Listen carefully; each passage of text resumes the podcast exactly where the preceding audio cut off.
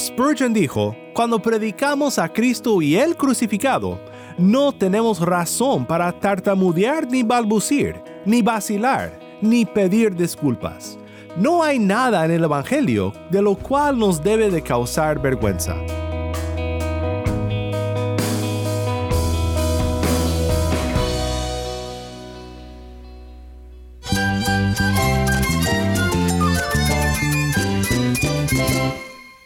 Cristo es todo para mí. Mi Salvador, mi amigo, mi guía. Cristo es mi verdad. Es nuestra guía, nuestro faro. Cristo es el Señor y Salvador. Nuestro protector, nuestro amparo, nuestra fortaleza. Es Jesús, el único que te lleva a Dios, el único camino, la verdad y la vida. No hay más ningún camino, es Jesús. Estás escuchando a El Faro de Redención, Cristo desde toda la Biblia para toda Cuba y para todo el mundo. Mi nombre es Daniel Warren gracias por acompañarme. Estamos en una serie titulada El Príncipe de los Predicadores, para dar continuación a nuestra serie recurrente Cristianos que debes de conocer. Nuestro enfoque en esta semana y la que sigue será conocer un poco mejor a Charles Spurgeon, un gran predicador del siglo XIX, un hombre completamente entregado a Cristo y a la proclamación del Evangelio veremos en esta semana que fue una persona con sus debilidades, con grandes tristezas y necesidad de la gracia de Dios, tal y como nosotros. Pero hay mucho que aprender de Spurgeon y estoy muy emocionado por seguir conociéndole juntos.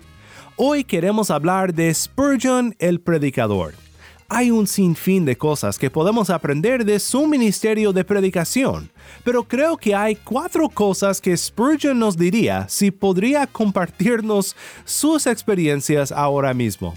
No te vayas porque ya seas predicador o no, sé que te será de bendición escuchar sobre este tema.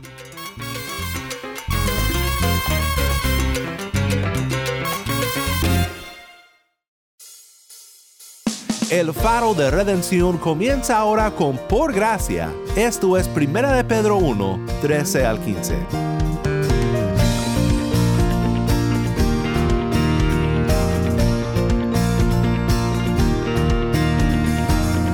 Actuemos siempre con inteligencia,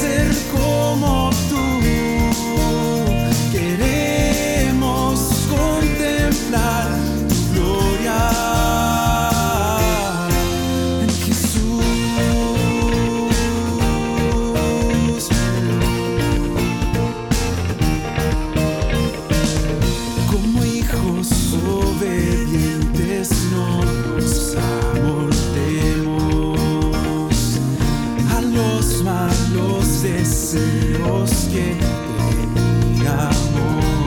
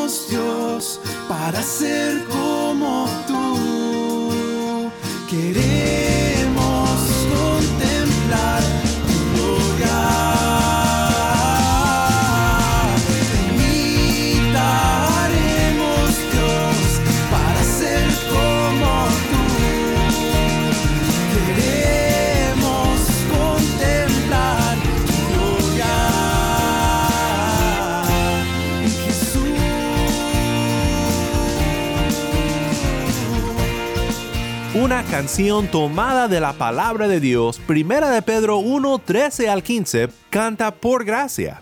Mi nombre es Daniel Warren y esto es el faro de redención. Cristo desde toda la Biblia para toda Cuba y para todo el mundo. Ven tal y como eres.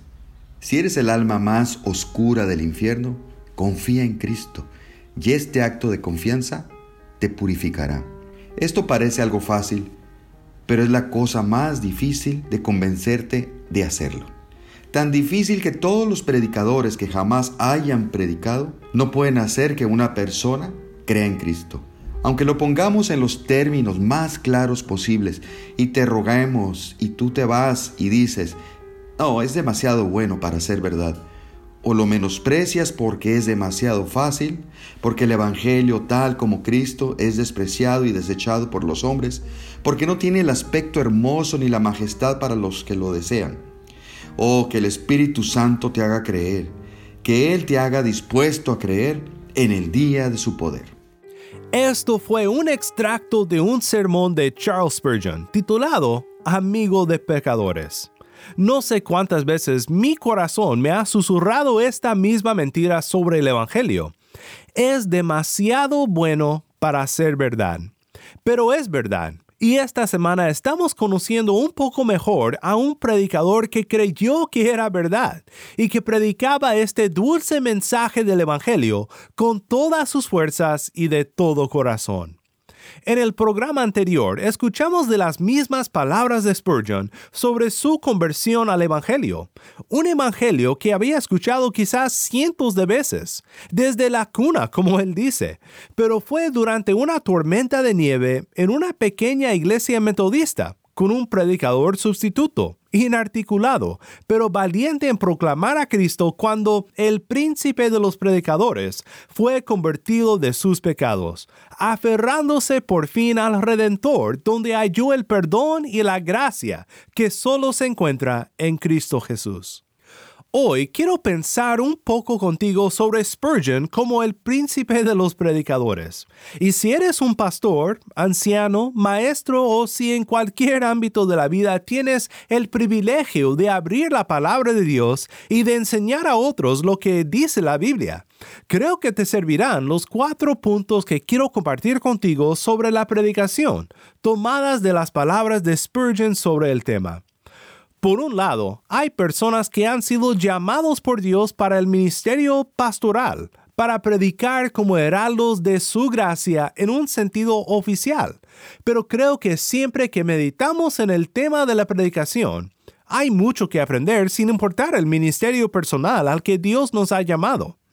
Todo cristiano está involucrado en el ministerio de la palabra, aunque sea el ministerio de conversar los unos con los otros sobre la gran historia redentora que Dios nos ha dado en su palabra.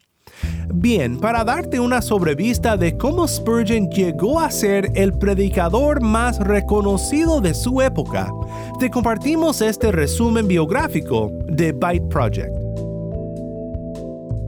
Siendo aún un adolescente, Spurgeon comenzó a predicar en las zonas rurales de Cambridgeshire. Luego se convirtió en pastor rural en la aldea de Waterbridge. Allí se convirtió en una celebridad. Escuchar a Spurgeon durante este tiempo podía llegar a ser curioso, ya que tenía una apariencia muy joven, pero su predicación era madura y profunda. Su energía, su voz y su capacidad oratoria le dieron mucha reputación, lo que hizo que un año y medio después de convertirse en pastor y con tan solo 19 años, lo invitaran a Londres a predicar en la histórica capilla New Park Street. La congregación que tenía solo 232 miembros quedó tan impresionada con la predicación de Spurgeon que votó para que el joven predicador se quedara enseñando allí durante otros seis meses. Lo paradójico es que Spurgeon nunca creyó que la congregación se encariñaría con él, así que pidió que solo le aceptaran la invitación por tres meses. Sin embargo, Spurgeon se quedó el resto de su vida en Londres, y la pequeña iglesia que lo invitó a predicar por medio año se convirtió, bajo su liderazgo, en una iglesia con más de 5.600 asientos. Podemos decir sin exageración que Spurgeon fue el pastor de una mega iglesia en su día. A menudo, miles de personas se paraban fuera de su iglesia e intentaban escuchar al predicador exponer la palabra de Dios. Pero lo interesante es que al contrario de muchos pastores célebres de nuestro día, Spurgeon predicaba el claro mensaje del Evangelio y se preocupaba por enseñar a jóvenes preparándose por el ministerio en cómo llevar un ministerio fiel a la palabra de Dios. Quiero compartirte ahora lo que me parecen los cuatro puntos más importantes que Spurgeon acertaba sobre el ministerio de la predicación. Si eres pastor, espero que estos puntos sean de ayuda en tu ministerio.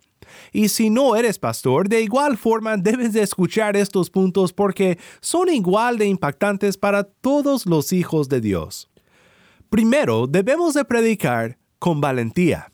Spurgeon dijo, cuando predicamos a Cristo y el crucificado, no tenemos razón para tartamudear ni balbucir, ni vacilar, ni pedir disculpas. No hay nada en el Evangelio de lo cual nos debe de causar vergüenza. Déjame preguntarte a ti, ¿tienes tú un valor tal y como este al anunciar el mensaje de Cristo? Me recuerda las palabras de Pablo en Romanos 1.16 porque no me avergüenzo, dice Pablo, del Evangelio, pues es el poder de Dios para la salvación de todo el que cree, del judío primeramente y también del griego. El poder de nuestra proclamación del Evangelio es el poder de Dios para salvar al alma perdida, y nada nos debe de hacer vacilar de nuestra predicación del glorioso mensaje de su gracia nos recuerda también de aquel momento en el libro de los Hechos de los Apóstoles, cuando Pedro y los demás apóstoles demostraron la valentía que se requiere para proclamar el Evangelio aún frente a la persecución social y religiosa. Dice Hechos 5, 17 al 32, pero levantándose el sumo sacerdote y todos los que estaban con él, es decir, la secta de los saduceos, se llenaron de celo. Entonces echaron mano a los apóstoles y los pusieron en una cárcel pública. Pero durante la noche, un ángel del Señor abrió las puertas de la cárcel y sacándolos les dijo, vayan, preséntense en el templo y hablen al pueblo todo el mensaje de esta vida. Habiendo oído esto, al amanecer entraron en el templo y enseñaban. Cuando llegaron el sumo sacerdote y los que estaban con él, convocaron al concilio, es decir, a todo el senado de los israelitas, y mandaron traer de la cárcel a los apóstoles. Pero los guardias que fueron no los encontraron en la cárcel. Volvieron pues y les informaron, encontramos la cárcel cerrada con toda seguridad y los guardias de pie en las puertas pero cuando abrimos a nadie hallamos adentro. Cuando oyeron estas palabras, el capitán de la guardia del templo y los principales sacerdotes se quedaron muy perplejos a causa de ellas, pensando en qué terminaría aquello. Pero alguien se presentó y les informó, miren, los hombres que pusieron en la cárcel están en el templo enseñando al pueblo. Entonces el capitán fue con los guardias y los trajo sin violencia porque temían al pueblo, no fuera que los apedrearan. Cuando los trajeron, los pusieron ante el concilio, y el sumo sacerdote los interrogó. Les dimos órdenes estrictas de no continuar enseñando en este nombre, y han llenado a Jerusalén con sus enseñanzas, y quieren traer sobre nosotros la sangre de este hombre. Pero Pedro y los apóstoles respondieron, debemos obedecer a Dios en vez de obedecer a los hombres. El Dios de nuestros padres resucitó a Jesús, a quien ustedes mataron y colgaron en una cruz. A él Dios lo exaltó a su diestra como príncipe y salvador, para dar arrepentimiento a Israel y perdón de pecados y nosotros somos testigos de estas cosas, y también el Espíritu Santo, el cual Dios ha dado a los que le obedecen. Nuevamente esto fue Hechos 5, 17 al 32. No hay nada en el Evangelio de lo cual nos debe de causar vergüenza. También Spurgeon nos recuerda que debemos de predicar con preparación. Pablo dijo en 2 de Timoteo 2.15, procura con diligencia presentarte a Dios aprobado, como obrero que no tiene de qué avergonzarse, que maneja con precisión la palabra de verdad. Se cuenta que Spurgeon, como una persona muy amena y hospitalario, a menudo recibía visitas en su hogar. Era una persona muy jovial y era un deleite estar en su compañía. Pero llegaba el día sábado por la noche y despedía a sus visitas, sin importar si ya se querían ir. Les decía que él tenía una cita con el Señor y mucho trabajo que hacer para alimentar a sus ovejas al día siguiente debía de dedicar su tarde al tarea del siguiente día. Ahora, no todos tenemos la mente de Spurgeon. Es dudoso que la mayoría de nosotros podamos prepararnos lo suficiente en el texto el sábado por la noche para predicar el día siguiente, pero tampoco muchos de nosotros solemos leer seis libros por semana. El punto aquí es que debemos de ser fieles a la palabra y fieles a nuestro llamado de predicar la palabra con suficiente preparación para exponer el texto y guiar a nuestros oyentes al verdadero significado del texto, como obreros aprobados. Hay que predicar con valentía y hay que predicar con preparación, pero también algo que aprendemos de Spurgeon es que debemos de predicar con claridad. En una ocasión, Spurgeon dijo que predicamos para las ovejas, no para las jirafas. Es decir, si nuestras expresiones desde el púlpito solo pueden ser entendidos por los que tienen sus cabezas en las nubes del más reciente debate teológico, no estamos cumpliendo nuestro llamado. Las ovejas necesitan los pastos verdes de la palabra, bien explicada y claramente presentada, para que se alimenten de Cristo. Hay ciertos círculos cristianos en los cuales es una gran tentación hacer que cada sermón sea un discurso doctrinal con una precisión que solamente los más estudiosos de la teología podrían entender. Sí, debemos de predicar con precisión doctrinal, pero también debemos de predicar con claridad. Debemos de predicar para ser entendidos quiero que escuches lo que Spurgeon le comentó a sus estudiantes, jóvenes predicadores, que él enseñaba. Asegúrate de hablar de una manera sencilla, porque no importa lo excelente que sea la materia que tú expones. Si alguien no te puede entender, de nada sirve. Mejor háblale en chino que en tu propio idioma. Si vas a usar frases que son fuera de su conocimiento o modos de expresión que su mente no puede captar, sube hacia el nivel y si es alguien pobre. Baja a su entendimiento si es alguien que es erudito. Quizás sonríes porque he volteado la expresión, pero creo que subimos más cuando hacemos las cosas claras para los analfabetos que cuando hablamos con lenguaje fino para los educados. Entre los dos, hablar claramente es lo más difícil y es lo más cercano al modo de hablar de nuestro Señor Jesucristo. Es sabio caminar sobre un camino donde tus oyentes te pueden seguir y no pontificar sobre un pedestal donde no te pueden alcanzar.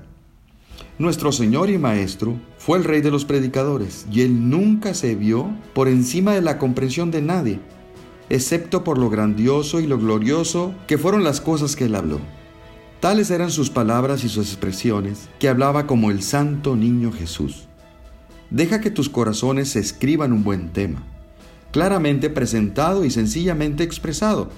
Y lo más probable es que te ganarás el oído de tu oyente y también su corazón. Me encanta que Spurgeon nos recuerda que debemos de hablar de Cristo como Cristo habló. Hablemos de los lirios del campo. Hablemos de la lámpara puesta bajo una canasta. Hablemos del hombre que construyó su casa sobre la roca, a diferencia del hombre que construyó su casa sobre la arena. Cuando hablamos con los demás sobre el grandioso tema de la gracia, nos urge hablar sobre el tema en los términos más comprensibles que nos sea posible, Si el niño de 7 años o de 5 años, sentado al lado de su madre, no puede comprender lo que le cuentas sobre Cristo, debes de modificar tu modo de proclamar el mensaje del Evangelio. Si hablamos de Cristo como Cristo habló, nuestros oyentes no verán en nosotros nuestra elocuencia ni nuestra erudición, sino la autoridad redentora del Evangelio. ¿Y cómo terminar sin recordar lo que quizás fue el punto más enfático de Spurgeon relacionado a la predicación? Si Spurgeon nos hablara hoy, nos diría, predica con valentía, predica con preparación, predica con claridad y por sobre todo, predica a Cristo. Nos podría tomar todo un programa hablar de cómo Spurgeon enfatizó este punto era un predicador que no se atrevía a predicar un sermón si el sermón no contenía algo de Cristo y de su gracia. No siempre lo hacía de la mejor manera, pues en veces hallaba a Cristo en el texto de una manera que te deja rascando la cabeza, pero sin fallar predicaba a Cristo. Me encanta cómo Spurgeon ilustró este punto con el ejemplo de un panadero intentando vender pan sin harina, sin sustancia, sin harina el pan no es pan. Y Spurgeon lo diría, un sermón sin Cristo no es un sermón. Y predicar sin predicar a Cristo no es predicar. Deja a Cristo afuera de la predicación y no harás nada. Solo públicalo por todo Londres, señor panadero, que estás haciendo pan sin harina. Ponlo en cada periódico. Pan sin harina. Y mejor puedes cerrar la panadería porque tus clientes irán en busca de alguien más. Un sermón sin Cristo, como su comienzo o en su parte media o al final de este, es un error de concepción y un crimen en su ejecución. No importa lo grandioso que sea tu lenguaje, será solamente mucho ruido y pocas nueces si Cristo no está allí. Y cuando digo Cristo, no solo digo su ejemplo o los preceptos éticos y morales de su enseñanza, sino su sangre expiatoria, la maravillosa satisfacción que ha hecho por el pecado humano y la gran enseñanza de crea y viva.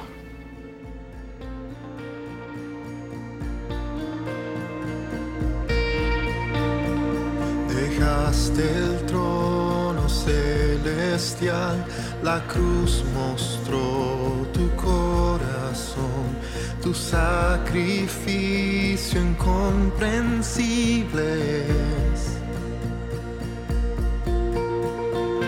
Por nuestras culpas y maldad, clavado fuiste en esa cruz, tu gran amor incomparable. Tu nombre es más alto nombre es más fuerte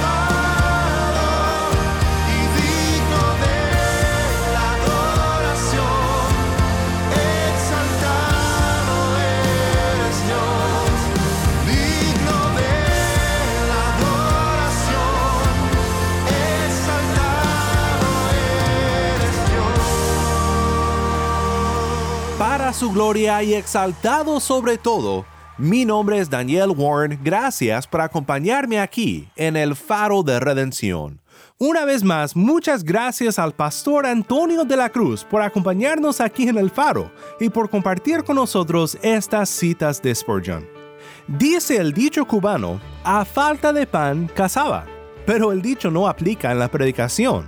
No hay sustituto para la predicación de Cristo como el tema central del ministerio de nuestras iglesias y bueno, de nuestras vidas. Nuestro tema en vida y muerte siempre debe de ser Cristo y su obra redentora para pecadores como tú y como yo. Oremos juntos para terminar. Padre Celestial, gracias por las palabras de Spurgeon que nos siguen de aliento para nosotros en nuestro día no por su elocuencia, sino por su claridad evangélica y su firme énfasis en el mensaje de Cristo y el crucificado. Perdónanos por las muchas veces que los que predicamos tu palabra sustituimos cobardía por valentía, pereza por preparación, elocuencia por claridad y un sinfín de cosas por Cristo y el mensaje de su gracia ayúdanos a todos a siempre ser fieles siervos en todos los ministerios a los cuales nos has llamado, y que nuestras bocas siempre proclamen con valentía, con preparación y claridad el dulce mensaje de la gracia que es nuestra por fe en Cristo Jesús. En su bendito nombre oramos. Amén.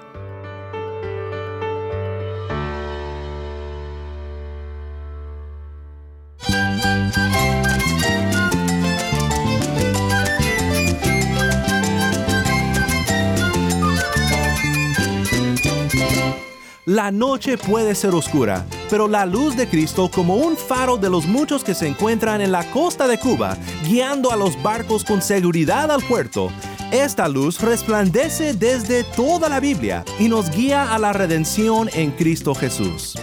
El Faro de Redención es un ministerio que se realiza por la generosidad de hombres y mujeres que comparten nuestro anhelo de animar a la iglesia y evangelizar a los perdidos en Cuba.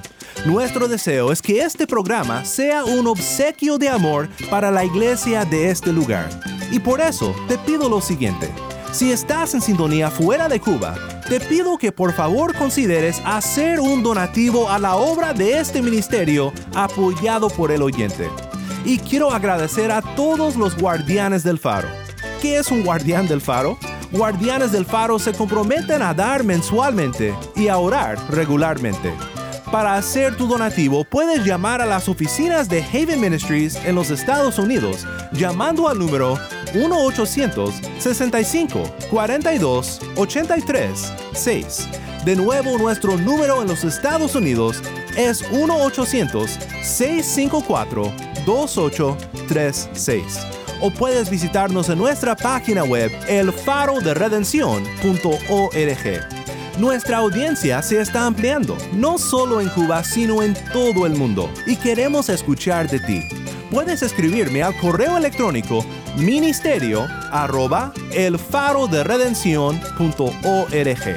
Cuando me escribes, dime cómo y desde dónde sintonizas el programa, ya sea por la página web, por el podcast o en tu emisora cristiana. Mi nombre es Daniel Warren. Te invito a que me acompañes mañana cuando, como siempre, anunciaremos las buenas nuevas de Cristo desde toda la Biblia para toda Cuba y para todo el mundo, aquí en tu programa de bendición, El Faro de Redención.